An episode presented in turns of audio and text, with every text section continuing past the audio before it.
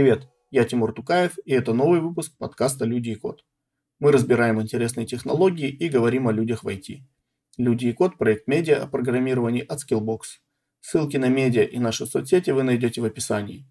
Сегодня мы поговорим о разработке под Android. Как она развивалась, начиная с первых версий операционной системы, какие особенности существуют в разработке под разные типы устройств, какие технологии используются в Android разработке, а также разберем самые популярные базворды – RxJava, Compose, Firebase и другие. Наш гость – Кирилл Розов. Кирилл, привет! Для начала расскажи немножко о себе, где работаешь, чем занимаешься, какими технологиями владеешь. Да, всем привет. Я работаю в Тиньков, занимаюсь мобильным банком для физических лиц. Скорее всего, если вы пользуетесь Тиньковым, то знакомы с тем, где я работаю. Помимо этого, я веду свой YouTube и Telegram канал по Android разработке, называется Android Broadcast. Э, возможно, ссылочки потом добавят в описании к этому подкасту или прочим, вы сможете пойти посмотреть.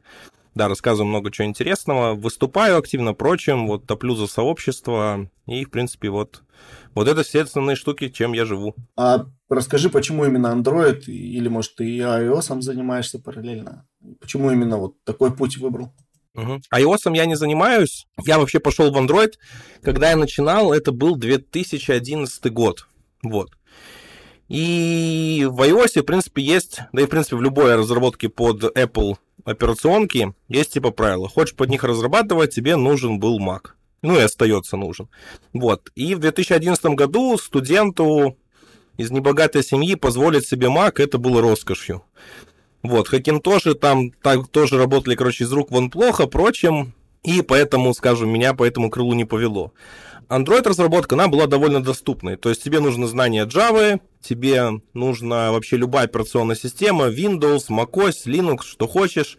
Android-устройства тоже все больше становились популярнее, и, соответственно, проще было что-то делать. Ну, вот так меня, в принципе, туда судьба и завела. Вот, как бы из-за доступности, и, в принципе, мне стало интересно, потому что у меня тоже был Android-смартфон, было интересно что-то попробовать под него делать. Слушай, ты, получается, практически с самого старта, да, платформы, ну, андроида как от, открытой платформы для разработчиков начал? Я помню еще разработку под 2, под Android 2, да, 2.0, 2.1, вот я еще версии эти застал, помню, вот, наверное, там в самом начале, грубо говоря, когда я начинал, было 2.2 актуальной версии. А можешь вот вкратце рассказать, чем, э, ну вот как по-твоему, может, по ощущениям или по каким-то объективным да, критериям, что изменилось в Android разработке с тех пор? Ну, какие-то, может, основные моменты. Слушай, вообще, Android-разработка, которая тогда была, это вот сколько, практически 10 лет с момента того, как мы вообще... Да нет, да, да, уже 10 лет. Я в апреле 2012 начал работать в первой компании, вот. 10 лет, за это поменялось практически все. Во-первых, типа, ну, в первую очередь нужно понимать, что очень сильно разработка поменялась благодаря тому, что устройства стали сильнее. Устройства стали сильнее, операционки стали сложнее, и поэтому, соответственно, приложения тоже могут делать больше, соответственно, тоже стали намного сложнее и развивались. Соответственно, поэтому поменялся тулинг. То есть, я помню, мы начинали с Eclipse работать, то сейчас у нас уже полноценно Android Studio с кучей обвесов, с кучей функционала. Э, я начинал писать на Java, сейчас про Java уже мало там кто вспоминает, по большей части это Kotlin для прикладной разработки. Что еще такого категорично поменялось? Ну, в принципе, развилось и много документации, и Jetpack появился, и много наработок прочего, то есть то, что было тогда, был такой немного больше хаос такой, и какие-то там, ни архитектур не было толком, ничего, то есть такое было типа, склепаем приложение, запустим, там пойдет. Сейчас же, конечно, это все намного структурировалось, стало и больше материалов, и легче в это погрузиться, всякие фреймворки перекочевали к нам из большой Java вот в мобильную разработку. И, соответственно, вот она так растет. Грубо говоря, наверное, так вот остает на лет 10 от большой Java э, в плане подхода, впрочем, но это связано типа не с том, что просто отставание происходит, а в силу того, что, опять же, роста потребностей и прочим. Потому что сейчас через мобильное приложение делается абсолютно все. Телефон, наверное, в центре всего стоит. А, и поэтому, соответственно, и приложение становится все сложнее. Там наши телефоны уже там могут запускать крутые игры. У нас там есть э, куча камер, у нас есть различные нейронные процессоры, сопроцессоры, подпроцессоры, что-то еще, и все, и вот это вот очень-очень много возможностей дает как раз-то очень сильно развитие технологиям и движение вперед. А вот ты помнишь тот момент, когда ну, сообщество да, разработчиков начало переходить с Java на Kotlin? Как это выглядело, революционно, не революционно, как это вообще ощущалось, возможность писать теперь на Kotlin на каком-то новом языке? На самом деле, Kotlin, я, например, Kotlin еще попробовал до выхода первой версии, то есть когда он был в бетках, Но и то он, короче, еще там менялся, прочим, его колбасило, типа, даже на этом этапе. И тогда он еще официально андроидом не поддерживался. Официально поддержка, насколько я помню, по-моему, в 2018 году пришла. То есть официально команда Google заявила, что все, вот теперь Kotlin, типа, это тоже поддерживается, а через год заявили, что Kotlin основной, типа Java становится второстепенным языком. Возможно, в датах ошибаюсь там, ну вот примерно так было, да. Я бы пробовал еще, когда это все было до официального, то есть, ну, официальной поддержки, прочим, и уже тогда Kotlin решил, он очень много проблем. Просто нужно понимать, что Java в Android на тот момент, когда я пробовал, это был 2000 17 наверное, или 16 год, я не помню, вот. Получалась ситуация, что мы сидели со старой Java. У нас там была Java 7, ну там Java 7, что Java 6, там мало каких отличий особо было по синтаксису и удобству. В уже там гуляла Java 8, уже там было функциональное программирование, куча-куча возможностей. И порой язык очень сильно начинал сдерживать в плане того, что можно сделать, или как это удобно сделать, или тебе нужно было там благодаря идее генерить там классы, код, чтобы у тебя, грубо говоря, не писать это руками, но это все равно оставалось в кодовой базе у тебя. И мы из-за этого, короче, начинали очень сильно страдать. И Kotlin, скажем, послужил, на мой взгляд, очень важным вехом, потому что он привнес новые возможности, удобства написания, новый уровень удобства написаний, и немножко так встряхнул разработку, потому что появилась новая технология, новое развитие, какие-то интересные материалы начали писаться, новые статьи прочим, развитие, развитие, и это все понеслось. И даже до официальной поддержки Гуглом Котлина им уже начинали очень много его интегрировать и писать, потому что официальная поддержка заключалась в том, что там лучше в плане там на уровне Android SDK начали что-то какие-то там аннотации проставлять, потом начали библиотеки на Kotlin писать. Но в принципе это никак не ограничивало э, использование Kotlin в Android. И уже тогда тоже как бы даже на Google была уже большая волна по поводу Kotlin. Но честно, я считаю, что вот, наверное, э, появление Android Studio, Gradle, Build это, наверное, такое вот первое было самое большое веха изменения в Android разработке за вот 10 лет, что я в ней. Второе веха, это, конечно, такое огромное, это вот появление Kotlin и переход на него. Это действительно очень сильно поменяло Android разработку и забустило ее. Даже сейчас мы там видим, как благодаря Kotlin создаются там Compose, новый UI фреймворк, который без Kotlin невозможно было бы создать. Ну, или какого-то другого языка, но на Java точно его не создать было бы. И, соответственно, очень-очень активный рост идет технологий. А вот давай поговорим, ну, ты уже говорил немножко о том, что упоминал, что э, сейчас в центре стоит смартфон все-таки, но есть и другие устройства, да? Расскажи вообще, на каких устройствах вообще Android как платформа существует? Слушай, на самом деле их довольно широкий спектр. Ну, как минимум, Android, я думаю, будет известен по тому, что он есть в телевизорах, он есть э, в умных часах, он есть э, в машине, причем в двух вариациях. То есть типа, и у вас есть типа умная Android авто, когда вы телефон свой подключаете, фактически это просто как будто у вас вы там специальный, как этот, переключаете специальный тип интерфейса, и экран в машине служит э, таким вторым экраном, на который вся вводится информация, взаимодействие происходит. Э, сейчас также еще идет активная разработка, но пока еще там ничего не было представлено в плане именно вот что-то уже полноценного. Это Android Automotive.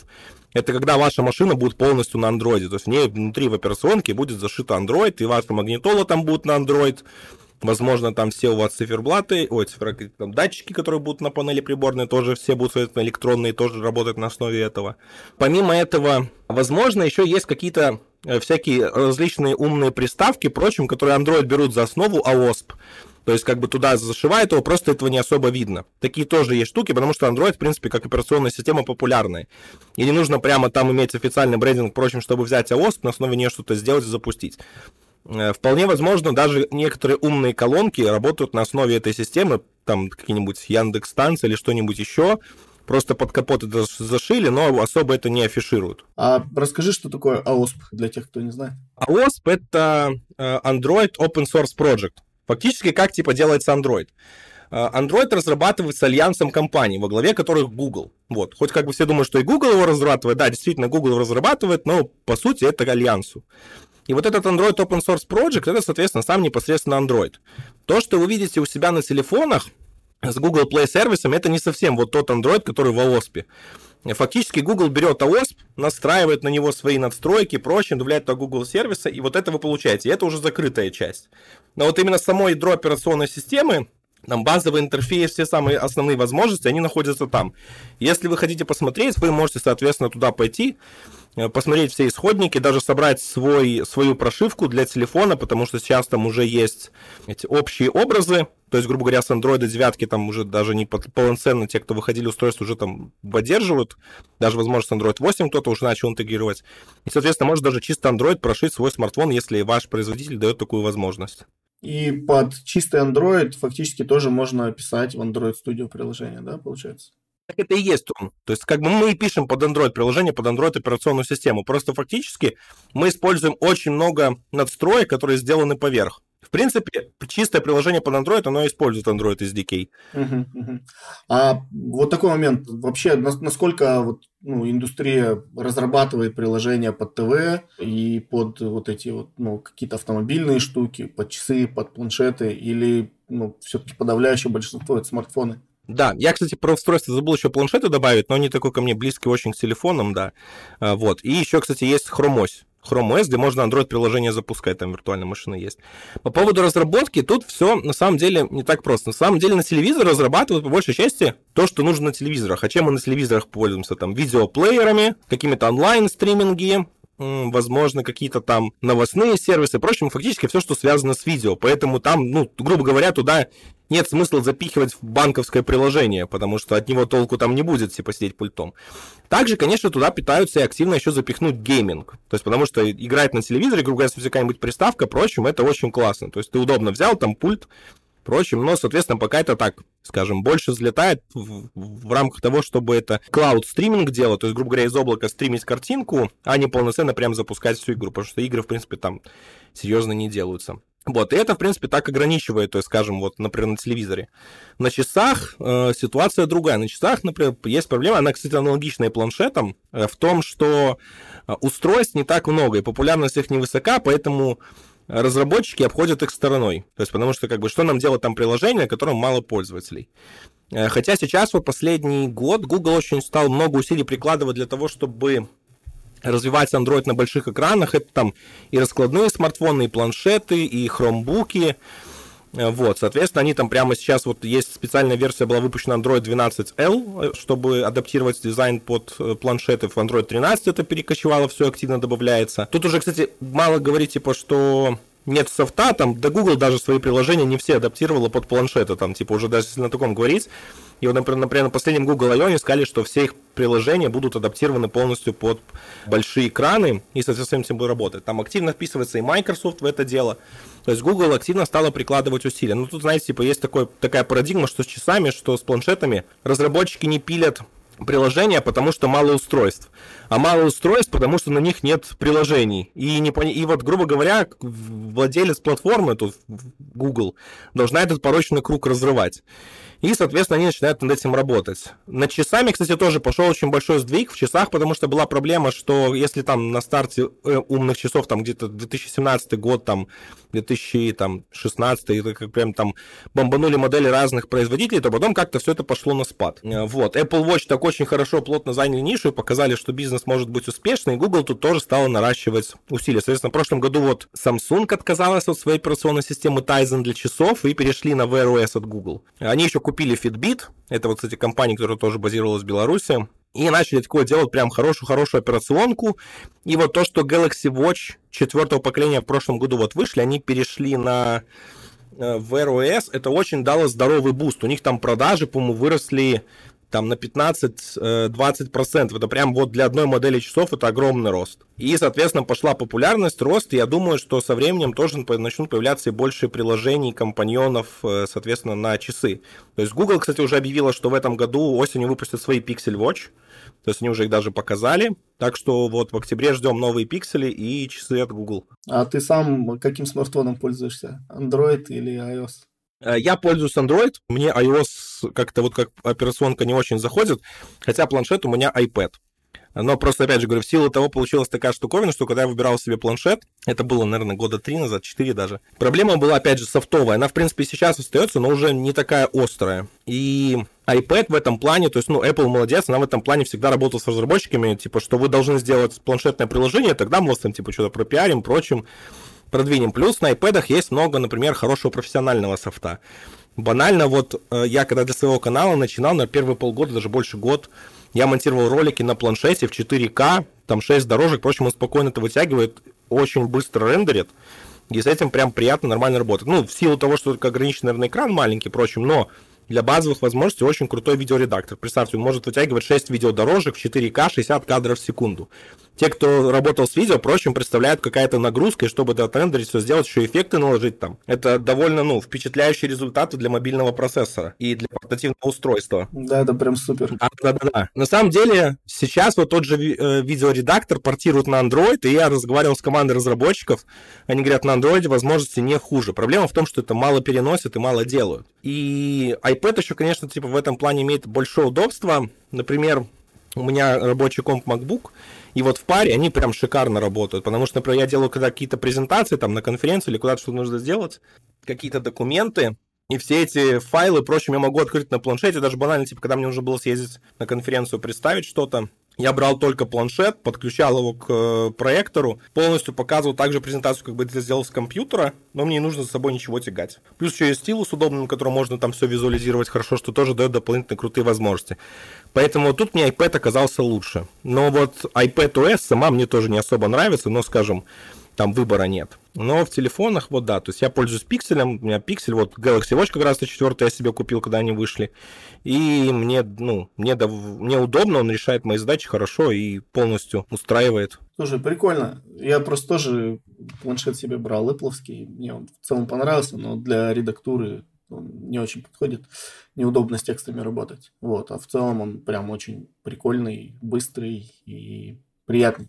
В чем неудобство заключается? Ну, когда с текстами работаешь в Google Доках, э, там есть э, ряд ограничений, скажем так, э, ну, не очень удобно. Я даже клавиатуру к нему подключал, Apple клавиатуру даже к нему взял, и все равно там есть проблемы с переходом между абзацами и так далее, и так далее. Короче, ну, такая неудобная штука. Ну, там сама Google, видно, не особо старается в адаптации. Я думаю, что да просто работал там со стандартными, типа там Pages, э, ну, там прям вот Apple тоже молодцы, очень в этом плане стараются, чтобы адаптировать. Да, хорошо. да, то есть гугловское приложение работает вообще не так, ну, типа, как ты к нему привык, и для... Подкладывать свинью на чужую платформу. Да, прям гадит.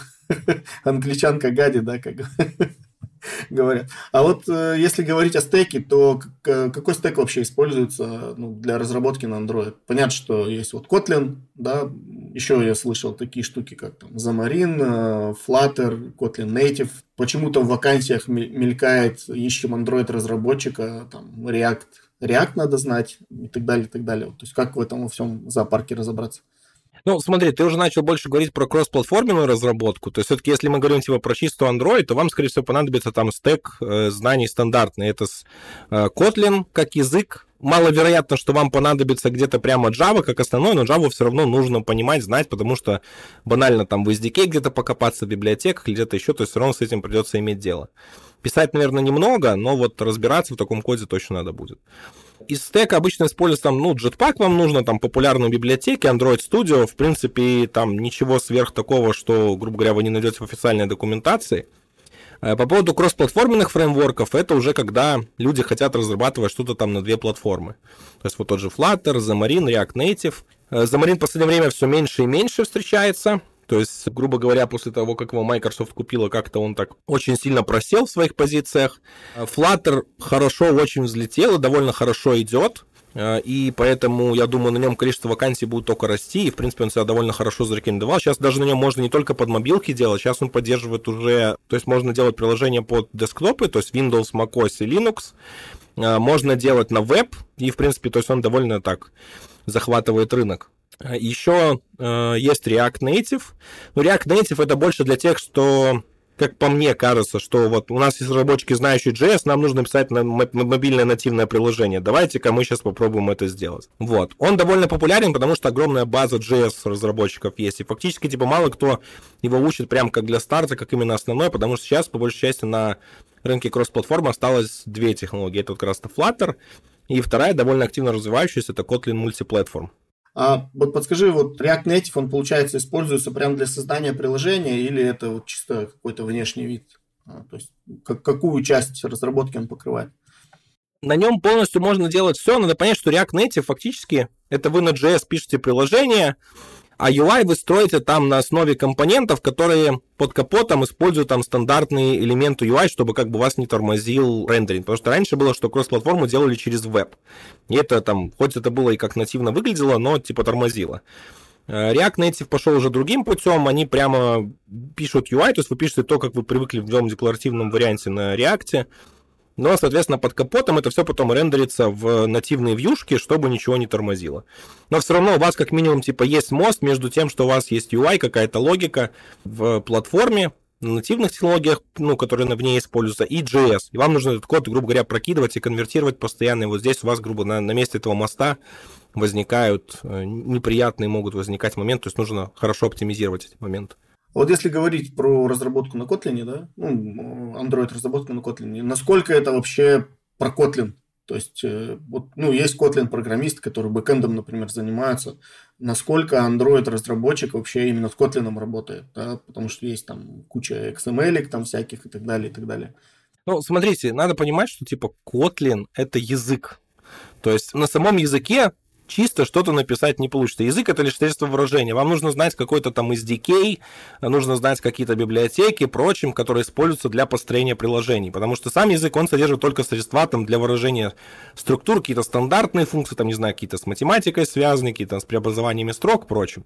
Вот это его задача. И фактически бэкэнд-разработчик так просто встроиться, ну, не сможет в Android-разработку. Ему нужно как минимум понять Android SDK, вот благодаря которому и строится приложение на Android, используя язык там Java, либо Kotlin. Э, соответственно, без этого. То есть, как бы, поэтому Kotlin используют там в полную, но все равно, то есть мы, грубо говоря, э, с помощью этого языка вызываем какие-то стандартные элементы для построения приложений. А вот ты затрагивал тему, да, вот изменения в экосистеме Android, да, как менялась разработка. И вот если зайти в Android Studio, да, начать набрасывать э, какие-то компоненты, например, кнопки задавать какой-то бэкграунд каким-то элементом, да, то мы увидим, что есть, например, элемент, который называется button, а есть элемент, который называется app compat button, да. Есть, можно прописать там бэкграунд с помощью там Android Tint, да, студия подсветит и скажет, вместо Android напиши здесь App Tint, да, то есть что это вообще такое и как разобраться, что здесь старое, что новое, как вот в этом во всем новичку вот это понять, от чего это зависит. Надо понимать, что Android-система имеет под собой такую штуку, понимаем, как фрагментация. Первое – это то, что в ней множество устройств с разным размером экрана, с разным размером там, памяти, характеристик там, процессора и прочего. И второй момент – то, что на рынке присутствует одновременно очень много активных версий. То есть сейчас большинство приложений создаются с поддержкой Android 5.0 и выше – вот на 2020-2022 год, получается, мы поддерживаем операционную систему, которая вышла в 2014 году. То есть представьте какой-то пласт. Естественно, донести туда все последние функции не получится, даже которые типа легко можно сделать. Но с помощью специальных API и прочим это делать. Вот как раз Step Compat это одно из таких API, чтобы доносить, вот, грубо говоря, новые стили, новые тенденции из свежей разработки на все операционные системы, грубо говоря, где ваше приложение будет запускаться. Не все можно, конечно, полностью перенести, но большую часть у Google получается, потому что это именно софтовые вещи. И вот, соответственно, мы получаем такие вот виджеты, App Compat Button и прочим. Но опять же, Google даже очень это прозрачно сделал, потому что вам не нужно юзать явно App Compat Button. Если вы в XML объявляете button, у вас настроена библиотека App Compat, то он сам подменит на нужную, какую нужно там рендерить, впрочем, под капотом, когда все это происходит. App-атрибуты появились же оттуда, потому что App Compat это не является частью Android, а все атрибуты Android это значит стандартно из SDK. Вот как раз App Compat, он тоже несет за собой свои атрибуты, и вам нужно объявлять, именно брать атрибуты не, из андро... не андроидовские, а именно из этой библиотеки. В андроиде так повелось, что вот этот namespace, который объявляют в XML есть типа namespace, откуда принадлежит тег. О, атрибут, атрибут точнее. И, соответственно, вы можете вот выбирать. И почему-то все его всегда объявляют как app. Хотя название это можно выбрать абсолютно любое. Вот. То есть, ну, грубо говоря, есть андроидовский и все остальные, и типа, и ваши собственные. Вот они и выходят в app. Ну и App Compat, так как подключено ваше приложение, оно тоже, соответственно, является частью его и работает, то есть как ваш тег объявлен в вашем приложении. Давай теперь пройдемся по нескольким базвордам, да, так скажем, которые часто звучат рядом с андроидом. Первое, что частенько упоминается, это материал дизайн. Вот что это за сущность такая? Материал дизайн — это руководство набор компонентов, э, практик, правил, руководств, по которым разрабатываются приложения, и на основе которого то есть, строится э, UI. То есть как и системный, так, в принципе, предлагается сторонним приложением. То есть нужно понимать, что как бы у любой операционной системы есть какой-то свой дизайн, какой-то свой стиль выполнен прочим. Вот фактически для Android это Material Design. Он был представлен еще в 2014 году, вот в Android 5.0 он и появился. Сейчас он уже пережил две итерации, то есть был Material 2.0, сейчас есть уже Material 3, но его называют Material U, где там все кастомизируется проще. Вот он был представлен в Android 12, э, в Android 13 вот он сейчас продолжает свое развитие, прочим. Ну и, соответственно, то есть вот эти вот штуки очень-очень сильно ими пронизаны, как и э, Android UI системный, грубо говоря, то, что вы из Android SDK юзаете там в веб-компате, так и в новомодном Jetpack Compose он тоже есть, то, соответственно, там прямо есть тема для него стандартный набор компонентов, впрочем, потому что как бы это подается как системное. Но нас, в принципе, для вашего приложения не заставляют им пользоваться. Jetpack Compose. Сразу сюда переходим что это такое. Тоже часто очень звучит. Jetpack Compose — это новый UI фреймворк для разработки Android-приложений. То есть нужно понимать, что вот эти вот вьюшки, XML, прочее, вот это вот была типа первая версия UI фреймворка для разработки UI под Android. Она была самой первой версией Android, и, в принципе, в ней уже успело накопиться много такого, многие такие сложности, плюс современные требования переходят, как бы тенденции разработки требуют новшеств. И сделали Jetpack Compose. Jetpack Compose — это декларативный UI, который вы пишете полностью на Kotlin, то есть у вас нет никакого XML, ничего. То есть э, вы не работаете уже с вьюшками, то есть вы именно просто декларативно описываете, что вам нужно отобразить. Там меняется, естественно, подход. Если в Vue, например, мы всегда работали, у нас, грубо говоря, у любой Vue есть состояние, то есть он знает, какие там в ней сейчас флаги, прочим, то Compose как раз это больше нужно понимать как механизм для отображения состояния какого-то объекта. То есть Compose просто вот показывает, вот у вас есть объект, который пришел, а вот как его отобразить на экране. То есть, грубо говоря, это такой вот рендерис. И это называется декларативным, то есть потому что вы э, не пишете э, код как что-то нужно отрисовать прочим, вы пишете, что вы хотите получить, как это должно выглядеть. Говорю, а мне там нужно показать текст там, с такими-то такими-то параметрами, и система сама это все отображает. Плюс Compose, еще учитывая, что он написан на Kotlin, э, это то, что он стал мультиплатформенным. То есть на Compose можно писать UI и под десктоп, и под веб, и, я думаю, в недалеком будущем еще и под iOS. И это все Compose будет позволять, да, делать, получается? Он уже позволяет все делать, кроме iOS. Compose мультиплатформ это уже как бы официально. То есть, например, если андроидовскую часть поддерживает Google, то десктоп и веб поддерживает JetBrains активно развивает. Uh, Firebase uh, тоже вот часто всплывает, и вместе с Firebase и что-то про аналитику говорится, и про авторизацию в приложениях, и вообще, то есть какая-то штука, которая как будто решает все подряд.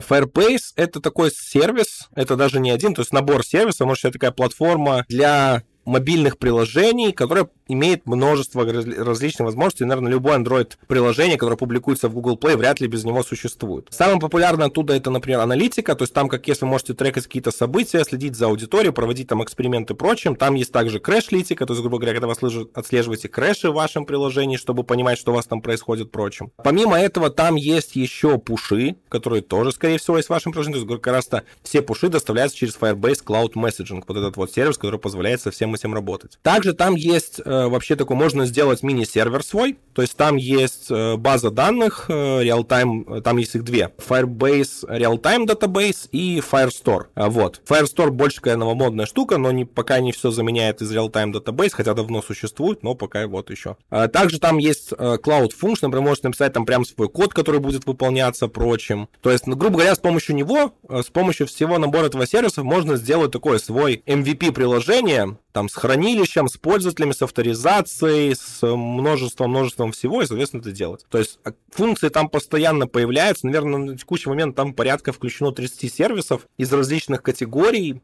и постоянно что-то новое появляется. То есть, ну, это, грубо говоря, Firebase сейчас такое, такая штука, без которой вряд ли выпустишь приложение в Google Play. Это гугловский, да, сервис, я так понимаю? Ну, да, фактически это было сначала отдельный, типа, это был как отдельный такой self-hosted э, cloud сервис, но потом его Google купила, и, грубо говоря, он очень плотно в связке с Google Play сервисами работает. То есть, да, и активно развивается, что даже большой плюс, потому что все думали, что Google его купила и его там уничтожат, разберут на части и все, но он стал активно развиваться, то есть какой-то функционал оттуда переплывает, из э, большого Гугла. И, соответственно, там еще большой плюс, что там довольно много чего дается бесплатно. Та же аналитика дается бесплатно, хотя на большом масштабе она у вас будет стоить огромные деньги, если какое-то другое решение будете брать.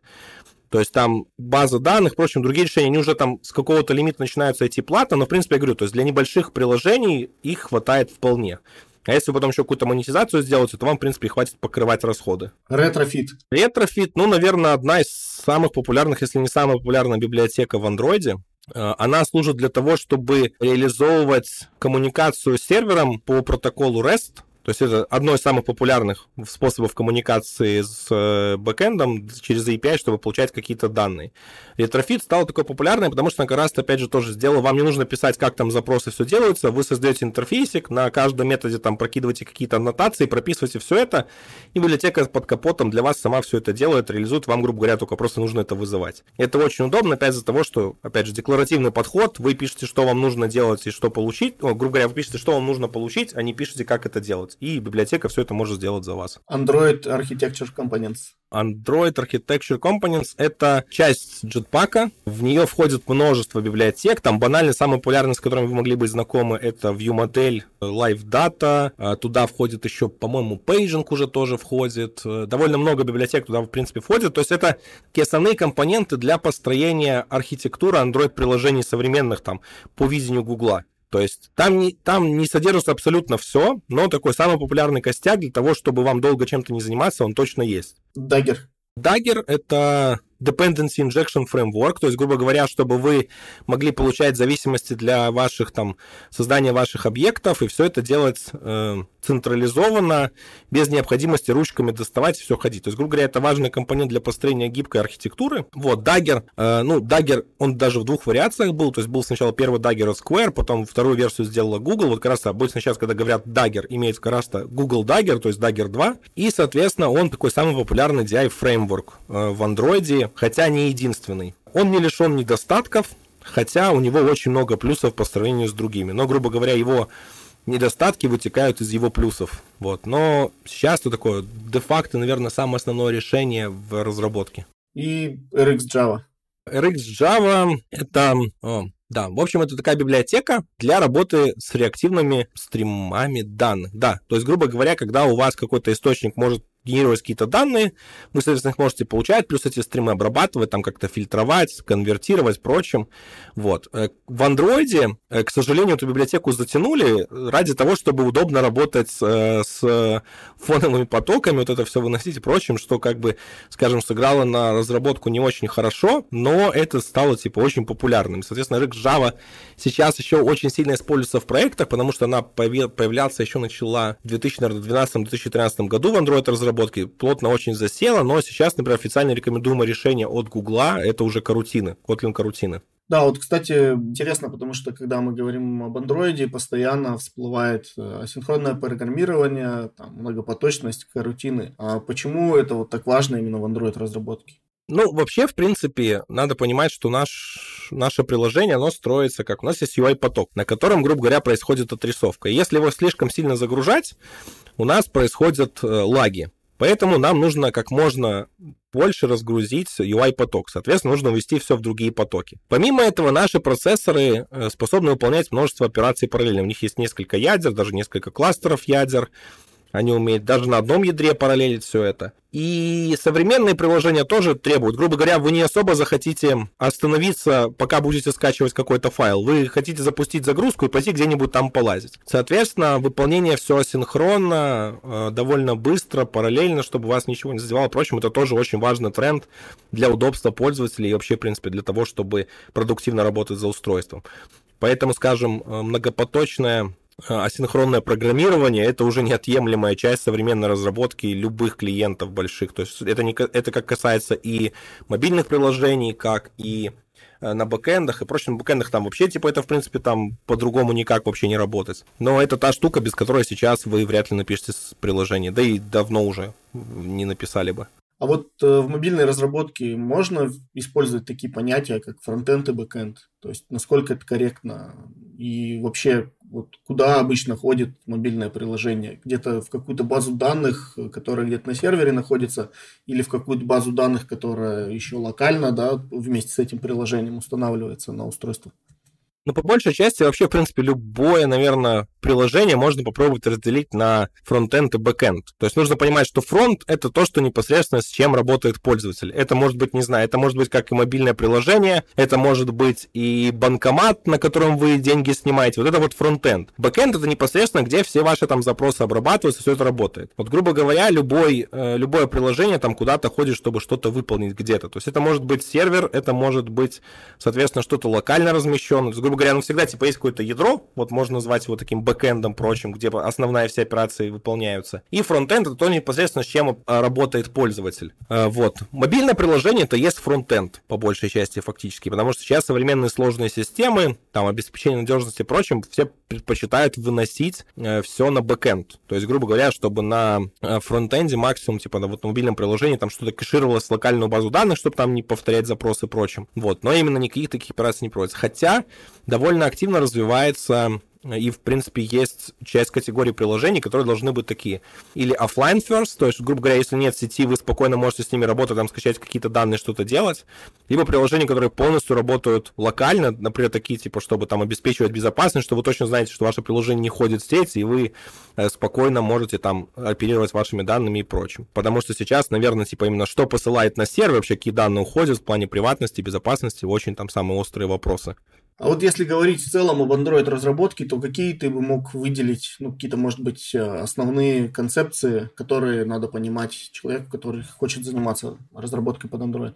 Во-первых, вам нужно выучить язык программирования, потому что это, грубо говоря, как язык для коммуникации с э, платформой, чтобы вам что-то сказать и выполнить. Без этого у вас ничего не получится. То есть, большей части вам нужен будет Kotlin, но понимание Java вам все равно будет нужно. Поэтому вы спокойно можете выучить Kotlin, но потом вам нужно все равно почитать про Java, потому что Kotlin на Android конвертится в Java байткод, и, соответственно, вы все равно будете работать или с Java библиотеками, даже Android SDK, но все на Java написано, исходники там можно посмотреть, порой очень удобно, поэтому вам придется как минимум это читать. Второй момент, э, вам нужно, соответственно, изучить основной набор библиотек. То есть это Jetpack библиотеки, это вот Retrofit, там HTTP, Dagger, э, другой еще набор из библиотек. Потом вам нужно, соответственно, понимать современные концепции, как строится приложение. Это и архитектура, э, это и лучшие практики, и понимать про многопоточное программирование, про асинх... что такое асинхронные вещи, знать э, шаблоны, которые используются основные. В принципе, там довольно литература, которая по ним есть там классическая, там, грубо говоря, типа паттерны, это книжка банды четырех, э, вот, то есть они довольно популярны, эту литературу вы легко там найдете, вам скорее, если у кого-то спросите, первые, которые посоветуют. Вот. Э, с асинхронным многопоточным программированием сложнее, но и для новичка не нужно там понимать высокие концепты, как там работает на низком уровне проще, но понимать, что такое, как работает, что такое поток, что такое процесс, какие там проблемы могут происходить, как там синхронизировать данные правильно между потоками. То есть, грубо говоря, такой базис, в котором вы можете написать многопоточное приложение. Наверное, в принципе, для старта это уже неплохо. Э, но помимо этого вам могут еще понадобиться какие-то навыки сбоку, так скажем, не технически, например, многие компании аутсорс попросят от вас знать английский язык. Как минимум на уровне там чтения и переписки. Вот. Ну и, в принципе, без этого сложно, потому что весь качественный хороший материал, он сначала выходит на английском, потом, может, кто-то переведет, но в любом случае, типа, весь источник правды на официальном сайте, он будет на английском.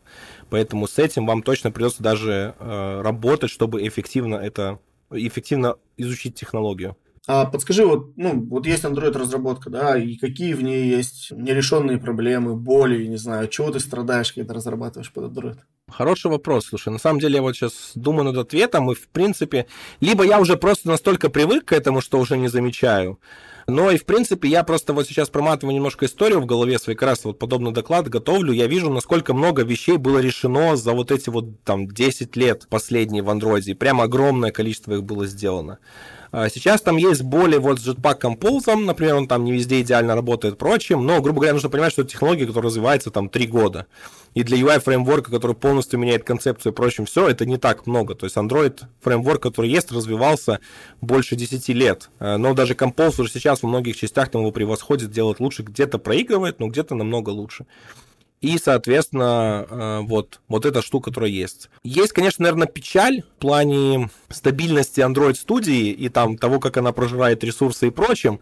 Это вот неприятная вещь, но если нас слушают ребята, которые пробовали писать под iOS или пишут, э, грех нам жаловаться на, на фоне Xcode. Там совсем все туго? Ну, смотри, во-первых, типа, он очень отстает по возможностям. В плане там рефакторинга, каких-то там вещей. Э, плюс я много слышу, что там с ним есть реально баги, проблемы, какие-то там штуки. Банально я помню, как в нем был по поиск каких-то частей, это просто был по без индекса поиск э, стандартный в системе, который через Finder. Это было прямо ужасно. Вот в многих таких частях, конечно, остается. Нужно просто понимать, типа, это все логично, потому что Xcode для Apple не важный инструмент. То есть, если, например, для JetBrains их бизнес это IDE, они делают их качественно, хорошо и, соответственно, развивают, то для Apple это бизнес, который просто вот есть, который нужно делать, который ничего особо так не приносит. Вот нужно инструментарий разработчиков. Они нам что-то дополняют, делают, потому что альтернативы все равно у разработчиков под Apple операционки нету. Ну, насколько я знаю, JetBrains же сейчас какую-то ID-шку пытается разработать, ну, аналог, не аналог, может быть, конкурент, замена Xcode, который можно будет э, как альтернативу, скажем так.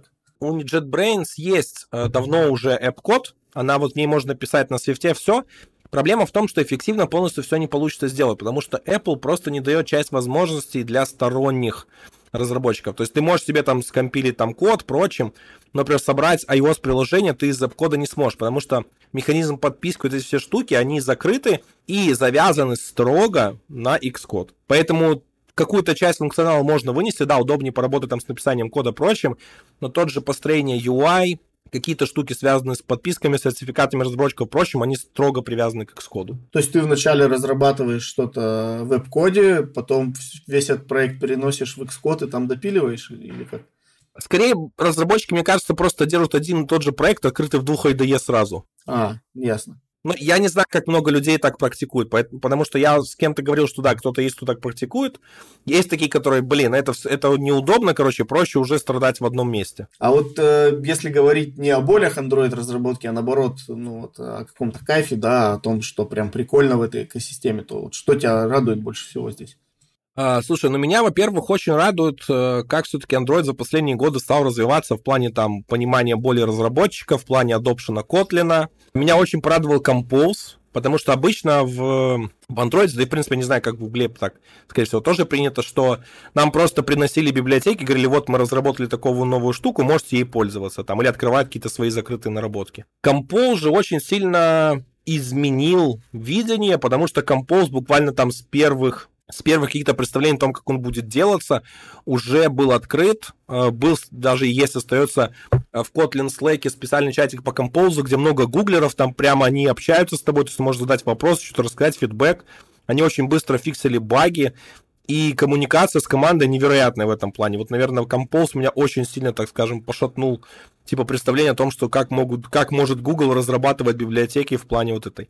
Потом они активно стали на GitHub переносить свои наработки, что тоже упрощает их интеграцию, потому что одна из основных жалоб, потому что если что-то хочешь законтрибьютить в OSP, то есть где все лежат библиотеки и Google, ну, вот вся разработка андроидовская идет, это просто боль и страдания. И почему, типа, не сделают удобно через GitHub?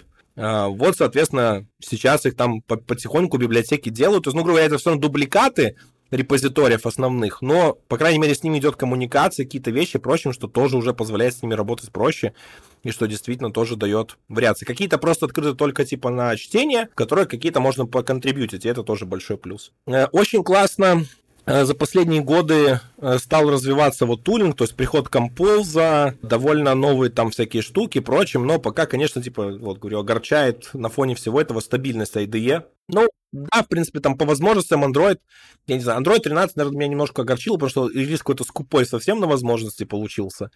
Но не всегда, типа, все так полностью, типа, бывают релизы какие-то такие просто небольшие. Возможно, в следующем году мы увидим прям много-много чего интересного. А может быть, уже есть мысли о том, что интересное там могут добавить? Может, что-то уже анонсировалось, инсайтики и так далее? Ну, слушай, они довольно все это скрывают, и никто это не разглашает, потому что в больших компаниях, в принципе, есть такое правило, лучше ничего не обещать. Ты пообещаешь, потом с тебя не слезут. Но сейчас, по большей части, много раз... речи идет, конечно же, о тулинге для композа, там, о том, что редактировать его в, в реальном времени, то есть, грубо говоря, ты вносишь изменения в коде, они у тебя сразу отображаются, то есть ты видишь, что у тебя происходит. Э, потом еще идет, ну, грубо говоря, Google очень много показала своих устройств будущих, даже планшет, который будет только в следующем году представлен, они показали. Э, вот. Э, много таких каких-то вещей происходит. На самом деле сейчас в основном такие большие упоры, которые идут в андроиде, это в том, чтобы улучшить э, безопасность и приватность данных, это как не только в Android, это, в принципе, общий такой тренд индустрии. Вы можете посмотреть там и у Apple, и у Google, и у Microsoft, у прочих компаний, вот это вот типа такие тренды, где они все это усиляют, там делают. Второй важный тренд в Android это в том, чтобы, скажем, исправить ошибки, когда они дали слишком много возможностей разработчикам давным-давно и, скажем, закрыть те места, которые мне очень нравятся, и разработчики используют плохо. Вот, и, соответственно, скажем, их приструнять и давать, чтобы все-таки какие-то вещи, если делалось, что пользователь прямо явно это понимал, имел больше контроля над ними. Это вот, по-моему, там год назад где-то выпустили правило, да, что приложение должно там что-то рассказывать, что перед установкой, еще, по-моему, в Google Play должно быть написано, какие разрешения ему нужны, да, чтобы такое вот было связано. То вот к этому относится. А, вот в апреле этого года уже запустилась Data Safety секция в Google Play, да, то есть там до конца июля, кстати, 2022 года все разработчики должны разместить данные о том, какие данные они используют, как их передают, как хранят. Впрочем, грубо говоря, это направлено именно на том, что подробно вы должны осветить вообще, как вы работаете с данными в вашем приложении, куда их передаете, как их обезопасиваете и прочим. И это хорошая тенденция, на самом деле в, в App Store она уже есть, то есть вот и Google тоже принесла. Плюс Google сейчас очень много работает над новым механизмом для рекламы, то есть называется Privacy Sandbox. Это то есть такой, скажем, новый, новый веха в том, чтобы э, не распространять данные, в том, что приватно с этим работать, запускать, прочим, изолировать, э, что тоже, то есть, как бы показывает довольно важно. То есть это касается не только Privacy Sandbox, не только Android касается, это касается там и Chrome и прочего. То есть вот, и это довольно-таки тоже важные вещи, которые, в принципе, сейчас развиваются. Плюс они сейчас с Apple и Microsoft, по Microsoft, да, в тройке, работают над новым механизмом паролей для интернета, в котором вам вообще не надо будет вводить пароли. То есть все будет по биометрии идти, по привязке вашей прочим. То есть мы будем в мире без паролей. Возможно. А вот с чем чаще всего лажают Android-разработчики? Что, чего никогда не стоит делать? Вот, чем чаще всего ошибаются? Самые основные ошибки, из которых я знал, их причина возникает в том, что разработчики не до конца разбираются в каких-то подходах, в каких-то концепциях и прочем. Там банально вот с Java, с карутинами, с даггером говорят, что там типа сложный, плохой. Да, на самом деле, если его не понимать, как с ним нужно работать, как подразумевают авторы, или как нужно какие-то операции туда выносить или что-то делать, можно достичь очень нежелательных результатов и свой проект загнать в такое, в такое темное место, из которого его уже трудно достать. Вот, поэтому самая основная вещь, то есть, грубо говоря, перед тем, как использовать какой-то инструмент или прочим, почитайте про него, про его концепты, грубо говоря, даже не про то, как его использовать, какие там есть методы, классы и прочим, а про его концепт хотя бы, вот как он служит, для чего он нужен и как с ним предназначается работать. А потом уже непосредственно API, как это делать. Из-за этого самые большие проблемы. Эм, какие еще ошибки допускают? Да, в принципе, все вот как раз туда. Основная причина это вот, скажем, быстрее что-то взять, скопипастить, сделать и, соответственно, положить. А плюс, конечно же, разработчики зачастую еще когда по-быстрому что-то хотят сделать, это вот все проблема, по-быстрому, по-быстрому. Не подключают какие-то анализаторы кода, которые, в принципе, легко настроить, чтобы хоть как-то, типа, защищали вас от ошибок или били по рукам, если вы что-то плохое делаете. Э, не настраивают CI, такие архитектуру мы сейчас делать не будем, это нас затянет. Проблема в том, что есть такие подходы, которые, в принципе, на короткой дистанции, да, они вас откладывают там старт, но на длинной дистанции они дают вам утонуть. И, соответственно, на длинной дистанции они вам очень экономят время. Э, потому что есть такая штука, из моего опыта она тоже, ничего не бывает более постоянного, чем временное. Вы такое временно, такие, мы сейчас без архитектуры тут сделаем, потом, типа, все, будет время, мы переделаем. Не будет времени, поверьте, думайте сегодняшним днем. Не дадут вам времени, не будете вы выжить в идеальном времени и. Лучше заложите какие-то подходы, соответственно, подумайте немножко на архитектуру и. Да, конечно, может не самой идеальной и гибкой, но как минимум заложите какие-то базисы, над которыми вы уже будете, на которые вы будете уже опираться, соответственно, и работать с ними. А вот в твоем представлении, кто такой Джун, Middle и Senior Android разработчик? Нужно понимать, тут важная ремарка, что Джун, Middle, Senior это вообще такие лычки, блин, в индустрии, которые вообще непонятно как, где у кого работают. Они могут обработать абсолютно по-разному в разных странах, в разных компаниях. Даже порой в пределах одной компании большой это может быть разница, хотя там все-таки стараются стандартизировать. Да, я именно поэтому уточнил, что в твоем понимании именно. Да, вот, я тоже, ну, я просто, да, это важная ремарка, которую нужно понимать, типа что. В моем понимании Джун — это человек, который умеет написать какое-то простое приложение, понимает, какие есть там основные библиотеки, API, знает язык, прочим. От него не стоит ожидать построения архитектур, каких-то высокоуровневых знаний подкапотных вещей. То есть, да, это человек, у которого опыт заработан только, скажем, на своих личных проектах, прочим. И, соответственно, от него нужно ожидать Э, того, что он может реализовать задачу, если ему хорошо ее сформулировать, и ну, под каким-то присмотром более опытного разработчика. Он может э, допускать ошибки или она, это нормально, нужно это ожидать. Э, самое важное в джуниоре всегда оценивать не то, что он прямо знает сейчас, ну, как бы это как минимум должен быть нужно понимать, а как скоро он сможет вырасти на следующий уровень, и как вот он хочет тянуться и прочим. Это очень важная штука, особенно в IT. Middle — это, скажем, эволюция джуна. Это человек, который уже поработал с технологией, уже поучаствовал в каких-то проектах, представляет, как работают процессы в командах, уже более-менее сам может спокойно, ну, с ним уже проще в плане передачи ему заданий проще, нужно на меньше контроля. А, он спокойно разберется там с архитектурой, прочим, если ему дадут там конкретную формулировку, прочим, он знает вот эти вот вещи. А, и, соответственно, такой, скажем, лейтенант, скажем, такой лейтенант, который вот э, стабильно уже может работать. Если вот это такой джун, это можно проверить к солдату рядовому, который, соответственно, там еще нужно всему учиться, такой салага только что пришел то вот уже как раз-то middle это такой лейтенант, которому ты уже можешь доверять какие-то задания, прочим, он может брать какую-то ответственность на себя и, соответственно, уже это спокойно делать. Плюс он знает библиотеки, стейки, как там все устроено, как какие-то технологии уже там под капотом какие-то имеют особенности, грубо говоря, но это уже, это все выработка за счет опыта идет вот как раз до этого. Синьор — это человек уже, который, скажем, матерый, который побывал уже не в одной передряге, не один раз положил прот и его спас, он уже довольно хорошо понимает в технологии, э, в смежных вещах каких-то, которые строятся вокруг построения, э, может э, заняться архитектурой каких-то вещей, прочим, способен сам разобраться с какими-то проблемами и, в принципе, какой-то вот на, на, надсмотр над ним не нужен. То есть это автономная полноценная единица, которой можно доверять даже какие-то ответственные зоны приложениях, э, менторить других разработчиков в команде. То есть это уже такой полноценный боец, э, который служит для того, чтобы конкретно выполнять задания без какого-то, э, скажем, без какого-то детского садика, который нужно ему устроить, чтобы он мог это эффективно сделать. Для себя еще я от сеньоров всегда ожидаю какой-то шаринг знаний. Вот, это лично мое, какие-то компании это разделяют, какие-то нет. Шаринг знаний это вообще что? Вот надо понимать. Шаринг знаний это не значит, что он там должен писать статьи, выступать на конференциях, прочим. Нет. Это может быть введение каких-то там внутренних курсов. Опять же, менторинг ребят из команды или там из соседних команд. Каким-то образом должны его знания передаваться дальше следующему поколению разработчиков.